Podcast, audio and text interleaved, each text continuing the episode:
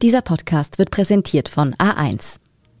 Ich bin Antonia Raut. Ich bin Tobias Holub. Das ist Thema des Tages, der Nachrichtenpodcast vom Standard.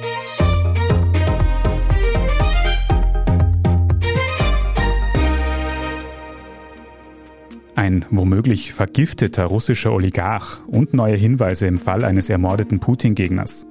Allein in den vergangenen 48 Stunden haben die russischen Geheimdienste für schockierende Schlagzeilen gesorgt. Ausgerechnet in diese Zeit fällt ein Artikel der Financial Times, der Wien und Österreich als Flugzeugträger für russische Spionage bezeichnet. Aber wie sollen österreichische Nachrichtendienste genau in russische Geheimdienstangelegenheiten verstrickt sein? Welche Mord- und Vergiftungsanschläge geistern da aktuell durch die Medien? Und wie skrupellos gehen die russischen Geheimdienste im Ausland vor? Darüber sprechen wir heute im Thema des Tages. Manuela Honsig-Ehrenburg, du hast die internationalen Diskussionen um russische Spionage im Blick und beginnen wir da mit der aktuellsten quasi Affäre. Der russische Oligarch Roman Abramowitsch soll vergiftet worden sein. Wir kennen Abramowitsch jetzt vor allem als FC Chelsea-Eigentümer, aber wie ist denn Abramowitsch jetzt in den Ukraine-Krieg verwickelt? Ja, der Abramowitsch war an und für sich von Beginn an angeblich eben Verhandler, Vermittler zwischen Ukraine und Russland. Der gehört zwar nicht zum Inner Circle im Kreml, hat aber sehr gute Verbindungen zum russischen Präsidenten Wladimir Putin. Die Russen selbst, der Kreml, hat bislang nur bestätigt, dass er in der frühen Phase eine Vermittlungsrolle gehabt hat. Es gibt aber etliche aktuelle Medienberichte, die eben davon ausgehen, dass er ständig eigentlich bei den Verhandlungen dabei ist. Es gibt zum Beispiel von der britischen Times einen Bericht, wonach er sogar handgeschriebene Zettelchen von Zelensky zu Putin und von Putin die Reaktion wieder zurück übermittelt. Am Dienstag, also heute, soll er auch bei den Verhandlungen in der Türkei in Istanbul dabei sein. Warum jetzt gerade er Vermittlerrolle spielt, das wird auch spekuliert, ist nicht ganz klar. Bisher hat der Zelensky eigentlich persönlich nie bestätigt, dass er ihn getroffen hat. Es wird spekuliert, dass es vielleicht daran liegt, dass beide jüdische Wurzeln haben. Für den Abramowitsch ist das natürlich auch eine positive Sache, weil er sich wahrscheinlich erhofft, dass keine weiteren Sanktionen über ihn verhängt werden. Die gibt es ja derzeit von der EU und von Großbritannien, aber nicht zum Beispiel aus den USA. Da wird eben auch gesagt, dass Biden gebeten wurde, über ihn keine Sanktionen zu verhängen, damit er diese Vermittlerrolle einnehmen kann. Wenig positiv ist für ihn natürlich, wenn er dann in dieser Rolle plötzlich um sein Leben fürchten muss. Er soll angeblich vergiftet worden sein, gab es gestern Montag Meldungen. Was ist denn bisher bekannt? Wie soll das abgelaufen sein? Ja, das sind Berichte vom Wall Street Journal und von der Rechercheplattform Bellingcat. Die berufen sich auf anonyme, aber direkte Quellen aus erster Hand. Angeblich war das ein Treffen Anfang März wo Abramowitsch und weitere ukrainische Verhandler plötzlich Symptome gezeigt haben. Nach einem Treffen, also rote, tränende Augen, starke Kopfschmerzen. Und in den Tagen drauf hätte sich begonnen, die Haut abzuschälen im Gesicht und an den Händen. Ja, also das ist jetzt einmal das, was berichtet wird. Was da tatsächlich dran ist, kann man natürlich nicht wirklich sagen. Du sagst es schon, weil wir mittlerweile vor allem auch schon einige Relativierungen gehört hätten, dass eben nichts dran sein soll. Was würdest du einschätzen? Wie ist da die Substanz von diesen Berichten? Ja, das ist immer so die Frage, wem glaubt man, den Journalistinnen, Journalisten oder den offiziellen Statements? Die ukrainischen Chefverhandler haben den Bericht zurückgewiesen, alles läuft wie gewünscht, ungestörtes Arbeiten möglich. Der Kreml hat den Bericht ja logisch noch gar nicht kommentiert. Aus den USA hast das aber auch. Geheimdienst weiß nichts, hat keine Informationen, die das bestätigen würden. Die Leute von Bellingcat allerdings sagen halt, sie beziehen sich auf keine Secondhand-Informationen, sondern eben auf Informationen aus erster Hand. Sie wissen das sicher. Auch ein Spiegel-Mitarbeiter hat kürzlich auf Twitter angedeutet, dass er die Informationen auch aus erster Hand hat, die das bestätigen. Es bleibt dubios, also man kann es einfach aktuell nicht einschätzen, ob das jetzt stimmt oder nicht. Mhm. Hier wird sich mitunter auch noch einiges tun. Wie lange Ermittlungen oder Informationsgewinn in solchen Fällen dauern kann, das sieht man jetzt noch in einem anderen Fall. Nämlich geht es dabei um einen Anschlag, der bereits im Jahr 2015 stattgefunden hat. Damals ist Boris Nemtsov, ein Putin-Gegner, ermordet worden und auch hier wird vermutet, dass der russische Geheimdienst die Strippen gezogen hat. Wieso sorgt dieser Mordanschlag jetzt, sieben Jahre später, plötzlich wieder für Schlagzeilen?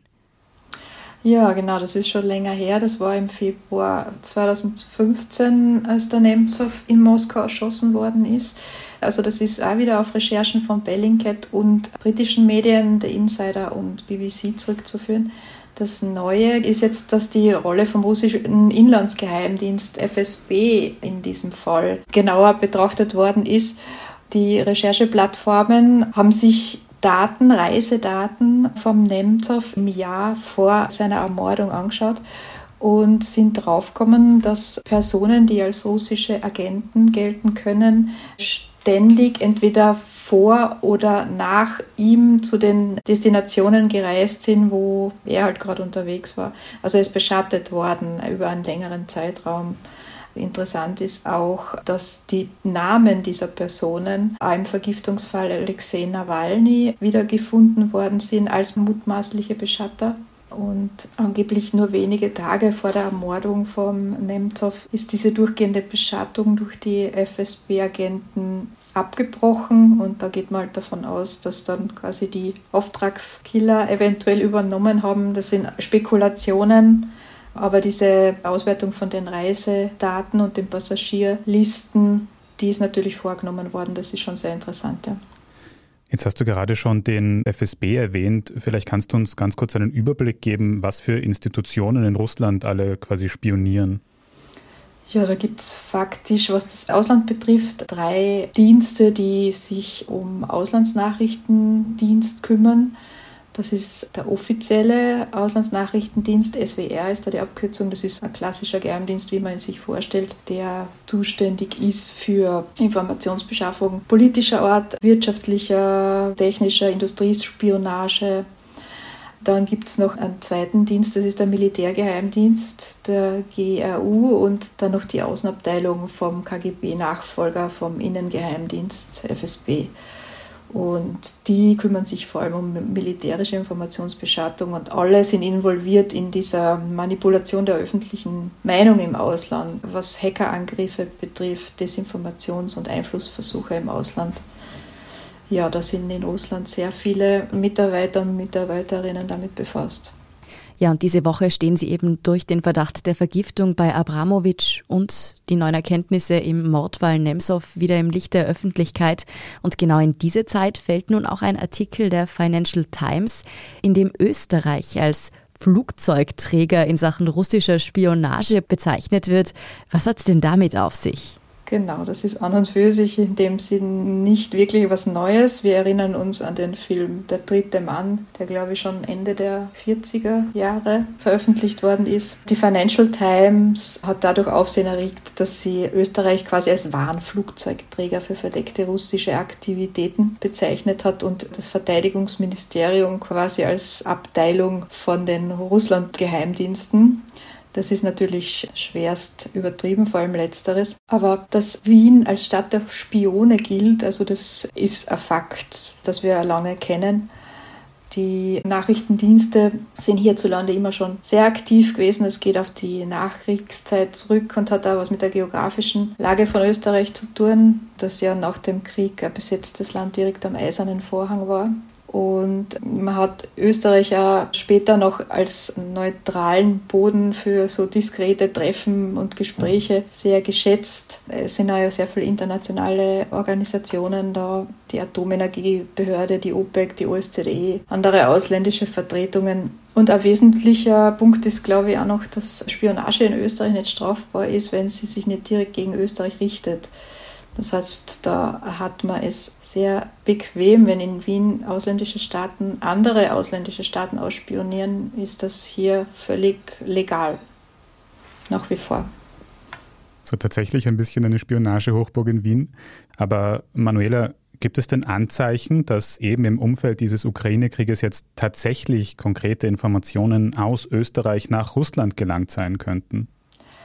Also mir sind keine Anzeichen bekannt. Ich kann mich natürlich irren, aber das, was die Ukraine aktuell betrifft, gibt es keinen Nachweis, keine Beweise dafür, dass Informationen, die in Österreich beschafft worden sind, dazu geführt haben, dass Russland Ziele angegriffen hätte, die es durch Informationen geheimer Natur hätte erreichen können. Es kann natürlich sein, dass Russland zum Beispiel einen Angriff auf ein Ausbildungslager nahe der polnisch-ukrainischen Grenze durch beschaffte Informationen machen konnte. Es gibt Vermutungen, dass Angriffe auf Versorgungsrouten aus dem Westen auf Basis von durch Spione beschaffte Informationen erfolgen konnten. Aber ob das tatsächlich aus Österreich erreicht worden ist, das weiß man nicht. Es gibt aber zum Beispiel recht gute Nachweise dafür, dass zum Beispiel der Anschlag Russlands in Tschechien von 2014 auf ein Munitionsdepot, dass da die mutmaßlichen Täter über Österreich eingereist sind bzw. hin und her gereist sind. Das ist ein alter Fall aus 2014, der auch zu diplomatischen Verstimmungen zwischen Prag und Wien geführt hat einiges an Altlasten, also das Österreich hier belastet. Vielen Dank für diesen Überblick, Manuela Honsig-Erlenburg. Sehr gerne, gerne wieder. Welche Vorfälle da genau in den vergangenen Jahren Schlagzeilen gemacht haben und Österreich bis heute schaden, darüber sprechen wir nach einer kurzen Pause. Bleiben Sie dran. Vom Gipfel, Gipfel, bis in die Großstadt. Das A1 Giganetz ist immer für alle da mit bestem 5G-Empfang. Und jetzt gibt's Top 5G-Smartphones um bis zu 100 Euro günstiger. Zum Beispiel das Vivo Y76 5G ab 0 Euro. Jetzt du im A1 Giganetz. Fabian Schmidt, du hilfst uns jetzt noch die österreichische Geheimdienstszene ein bisschen einzuordnen. Und da ist es jetzt für österreichische BeobachterInnen nicht unbedingt eine Überraschung, wenn von Problemen bei den österreichischen Geheimdiensten gesprochen wird. Das Bundesamt für Verfassungsschutz hat ja schon für einige Skandale gesorgt in der Vergangenheit. Kannst du uns einen kurzen Überblick geben, bitte? Ja, also das BVD war eigentlich Zeit seines Bestehens skandalgeplagt. Es gab da immer Befürchtungen, dass man sich sozusagen den falschen Diensten zu nah annähert. Zuerst gab es da einige Wickel in Richtung Iran in den 2000er Jahren, dass er zu enge Beziehung war zwischen der BVD-Spitze und iranischen Vertretern. Dann war es so, dass immer wieder Gerüchte laut wurden, dass eben eine sehr gute Verbindung von einzelnen Verfassungsschützern in Richtung Russland existiert.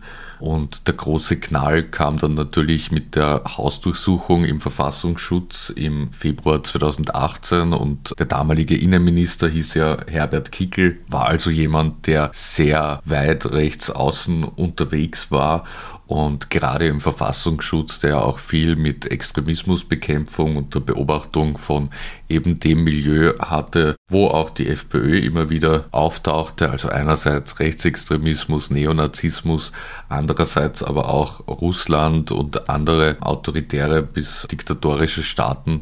Und dass jemand aus dieser Partei quasi dann der oberste Chef war in diesem Ministerium, das hat in ganz Europa für Sorge gesorgt. Und dass dann gleich so eine Hausdurchsuchung passiert ist, drei Monate quasi nach seinem Amtsantritt. Das war ein sehr lautes Alarmsignal für die Partnerdienste. Mhm. Auch innerhalb des BVT ging es immer wieder mal mit, sagen wir, nicht ganz rechten Dingen zu und da ist dann meistens ein Name gefallen, der damit in Verbindung stand, nämlich Egisto Ott. Was kannst du uns denn über den erzählen? Wieso ist der immer wieder auffällig geworden und taucht auch in so vielen Kausen gerade oft auf? Also Egisto Ott ist quasi ein Urgestein im Verfassungsschutz, der in diversen Positionen eigentlich schon seit den 90er Jahren nachrichtendienstlich unterwegs war. Der war dann auch Polizeiattaché in der Türkei, in Italien und ist dann zurückgekommen ins BVD und er war sicher ein guter Verfassungsschützer in dem Sinn, dass er sehr weitreichende Kontakte hatte und sehr großes Wissen über Vorgänge in dieser Schattenwelt. Soll aber stets zu großen Spannungen zwischen dem damaligen BVD-Direktor Peter Kriedling und Egisto Ott gekommen sein, schon früher. Also das war ein Thema, das irgendwie jahrzehntelang loderte. Im Jahr 2017 gab es dann eine Warnung von einem Partnerdienst, höchstwahrscheinlich aus Großbritannien, dass ein Verfassungsschützer womöglich Informationen abfließen lässt. Und dabei sollte es sich um Egisto Ott handeln. Und es dürfte so sein, dass der von seiner dienstlichen E-Mail-Adresse an seine private E-Mail-Adresse einige Dokumente weitergeleitet hat. Und das ist dann dem Partnerdienst aufgefallen. Man mag gar nicht wissen, wie, also vermutlich durch E-Mail-Überwachung etc. Und die haben dann den Gridling, den BVD-Direktor, gewarnt und der hat dann einen Bericht verfasst und an die Staatsanwaltschaft geschickt und seitdem, also seit ungefähr Sommer, Herbst 2017, wird gegen Egisto Ott wegen Spionage ermittelt und zwar vermutlich Spionage für Russland. Ott bestreitet diese Vorwürfe heftig und hat in der Folge dann aber noch für einigen Wirbel im Verfassungsschutz gesorgt. Haben diese Skandale irgendwelche Folgen gehabt für den BVT? Also damals unmittelbar hatte es Konsequenzen. Es gibt da den Berner Club, das ist so ein informelles Gremium aller Inlandsnachrichtendienste, also Verfassungsschutz in Österreich und Deutschland etc. Die treffen sich immer wieder, die haben Arbeitsgruppen in diesem Berner Club, wo halt Informationen ausgetauscht werden etc. Und da hat sich Österreich freiwillig zurückgezogen, unter Anführungszeichen, um eben die Vorwürfe aufzuklären, dass es einen Informationsabfluss gibt, weil die Partnerstaaten waren da sehr unglücklich darüber, weil offenbar Dokumente, die von ihnen kamen, nach außen gedrungen sind. Also nicht Wissen, das Österreich selbst erarbeitet hat, sondern auch Wissen, das man eben von anderen Partnern erhalten hat. Und das ist so die Kardinalsünde quasi so etwas nach außen gehen zu lassen. Und nach der ganzen Hausdurchsuchung, wo ja dann auch massiv Akten nach außen gingen, die waren bei der Staatsanwaltschaft, da haben dann Anwälte Zugriff gehabt. Dann gab es auch noch den Urausschuss, wo eigentlich fast ein Jahr lang der Verfassungsschutz auseinandergenommen wurde. All das ist quasi wie Gift für einen Nachrichtendienst. Also viel zu viel Transparenz war das für die Partner. Und wegen der Bedenken gegen die FPÖ-Führung hat man dann auch quasi Verfassungsschützer aus Österreich ausgeladen von internationalen Konferenzen zu Rechtsextremismus oder Russland eben. Also das hat man schon massiv äh, gespürt. Also es war so, dass der Verfassungsschutz nicht mehr ernst genommen wurde, wobei da die Frage ist, wie ernst er je genommen wurde. Aber es war schon fast so, dass es problematisch wurde mit der Informationszufuhr, dass man einfach abgekappt und isoliert war durchaus bedenklich, was damals also vor sich ging. Und auch im Verteidigungsministerium soll es ja Verbindungen nach Russland gegeben haben. Inwiefern? Also da gab es einen sehr prominenten Fall. Das war ein Oberst, der jahrelang Informationen nach Russland verkauft hat. Und es dürften keine besonders prächtigen Informationen gewesen sein, aber trotzdem kam da offenbar eine Summe von mehreren hunderttausend Euro zustande. Das ist dann aufgedeckt worden im Herbst 2018 auch wieder aus Großbritannien vermutlich der Tipp.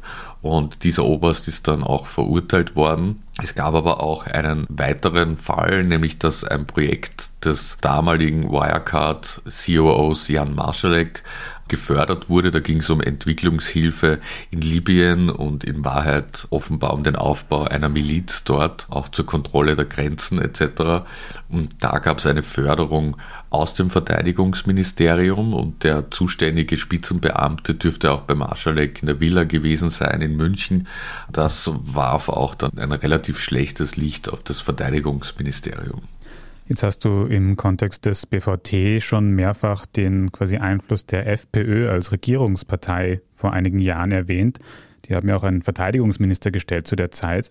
Könnte dieser Einfluss der FPÖ quasi ein gemeinsamer Nenner sein? Weil dort sind ja auch recht frappante Russland-Connections auszumachen. Ja, also es hat sicher nicht geholfen, diese Dinge zu verhindern. Es war jetzt nicht so, dass der Innenminister Herbert Kickl oder der Verteidigungsminister Mario Kunasek als besondere Russlandfreunde innerhalb der FPÖ galten. Das waren dann schon andere, also vor allem Strache und Gutenus, die sie dann auf Ibiza auch mit einer falschen Oligarchennichte erwischt hat. Aber dennoch wurde das äußerst kritisch gesehen, auch eben bei der Hochzeit der Außenministerin Karin Kneißl, dass dann Kunasek dabei war und mit Putin posiert hat für Fotos.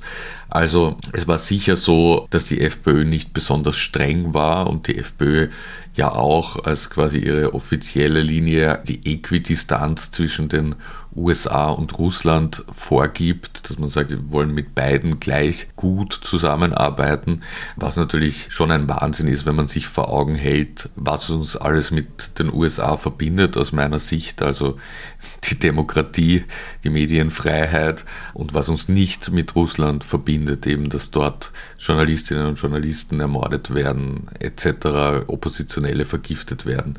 Also das war natürlich rein ideologisch auch schon ein Wahnsinn, diese FPÖ-Leute in diese Ministerien zu geben.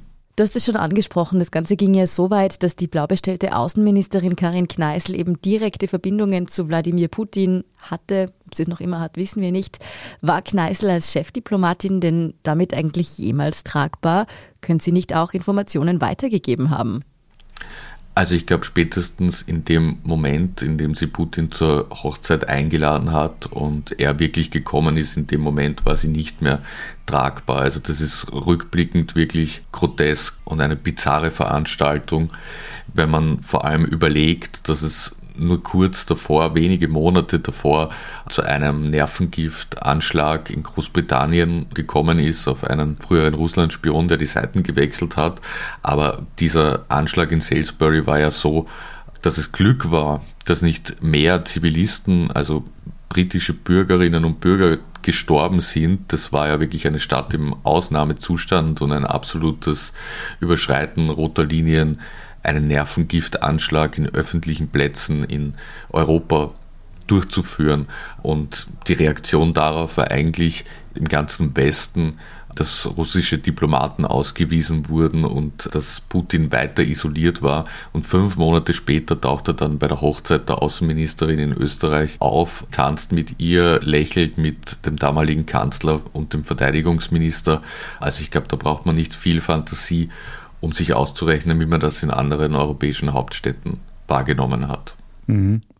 Jetzt hast du schon angesprochen, dass gerade unter der ÖVP-FPÖ-Regierung eine gewisse Äquidistanz zwischen den USA und Russland gewahrt worden ist. Gibt es denn, wenn wir jetzt über Geheimdienste reden, sachliche Gründe für so eine mögliche Russlandnähe? Also sind die russischen Geheimdienste FSB zum Beispiel wertvolle Partner für die österreichischen Geheimdienste?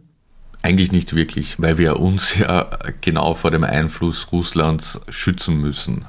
Also wenn man sich ansieht, was die großen Probleme sind, die wir haben im Westen, dann ist es einerseits natürlich der Dschihadismus.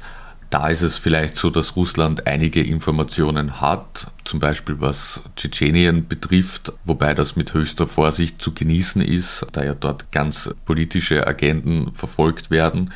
Aber sonst ist es ja, dass man eben vor Spionage, vor Einflussnahme durch Russland und China geschützt wird, dass man Rechtsextremismus beobachtet. Genau dort fördert ja Russland auch die entsprechenden Parteien und Bewegungen. Wir sehen, dass die russischen Staatssender, die ja jetzt verboten sind in Europa, dass die immer wieder, sei es bei der Flüchtlingskrise, sei es bei Corona, jene Elemente, die die Gesellschaft spalten wollen, aktiv nach vorne gebracht hat, etc.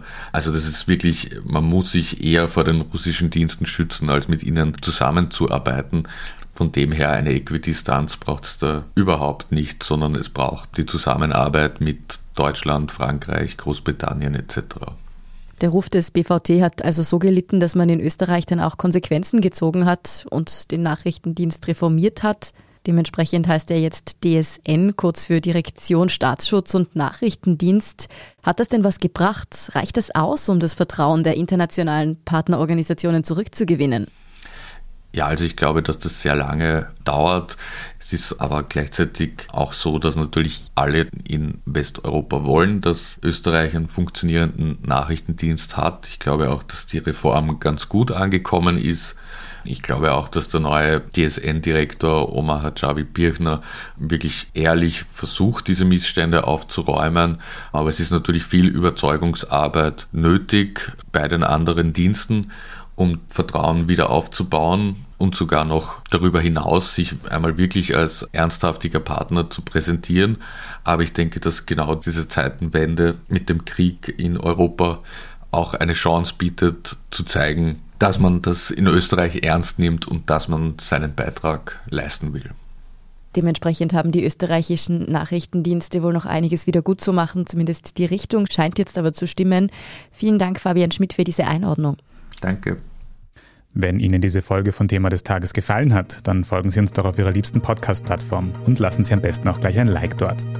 Wir sind gleich zurück mit unserer Meldungsübersicht. Bis dann.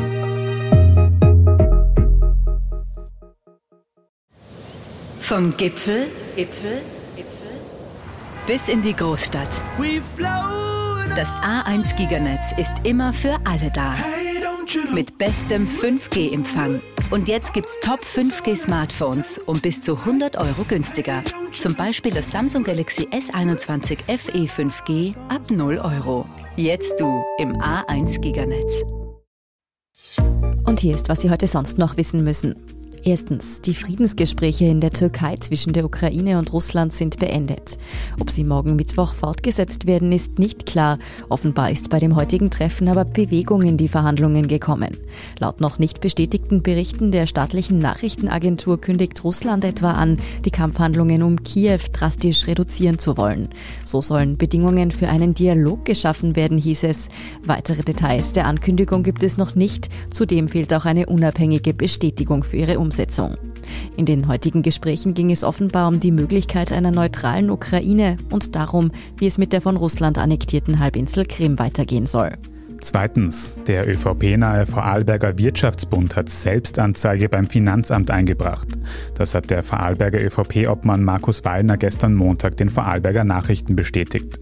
Wie der Standard schon im Dezember letzten Jahres berichtet hat, soll der Wirtschaftsbund hohe Geldsummen an die ÖVP weitergeleitet haben. Dieses Geld soll aber dem Vernehmen nach nicht versteuert worden sein. Laut dem Wirtschaftsbund Obmann soll die Selbstanzeige nun klären, ob solche, wie er selbst sagt, innerparteilichen Zuwendungen steuerpflichtig seien oder eben nicht. Brisant ist dabei, dass ein Teil dieser Gelder durch ein Magazin des Wirtschaftsbundes lukriert worden sein dürfte. Und dort schalten auch Tochtergesellschaften des Landes Vorarlberg sowie die Wirtschaftskammer Inserate. Die Vorarlberger Opposition beschäftigt sich deshalb mit der Frage, ob im Zuge der Affäre auch Steuergeld an die ÖVP geflossen sein könnte. Und drittens, das österreichische Tennisass Dominik Thiem feiert heute Dienstag sein Turnier-Comeback. Thiem hat sich vor etwa neun Monaten bei einem Rasenmatch in Mallorca schwer am Handgelenk verletzt. Seitdem wurden mehrere Comeback-Versuche wieder verschoben. Jetzt soll es wieder in Spanien funktionieren. Beim ATP Challenger Turnier in Mabea spielt Team gegen den Argentinier Pedro Cachin. Zu Redaktionsschluss dieses Podcasts um 14 Uhr hatte das Match wegen des verregneten Wetters in Mabea aber noch nicht begonnen. Sobald der Regen aufhört und das Match anfängt, lesen Sie aber alle aktuellen Infos dazu im Live-Ticker auf der Standard.at. Genauso wie alles weitere zum aktuellen Weltgeschehen. Falls Sie Feedback oder Anregungen haben, dann erreichen Sie uns über podcast.derstandard.at. Wenn Sie uns unterstützen wollen, dann geht das am besten über ein Standard-Abo oder wenn Sie uns über Apple Podcasts hören mit einem Premium-Abo. Das hilft uns wirklich sehr, also gerne auch Freundinnen und Freunden weitersagen. Ich bin Tobias Holub. Ich bin Antonia Raut. Baba und bis zum nächsten Mal.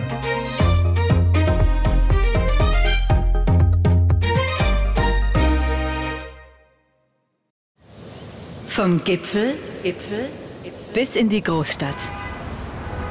Das A1 Giganetz ist immer für alle da. Mit bestem 5G-Empfang. Und jetzt gibt's Top 5G Smartphones um bis zu 100 Euro günstiger. Zum Beispiel das Vivo Y76 5G ab 0 Euro. Jetzt du im A1 Giganetz.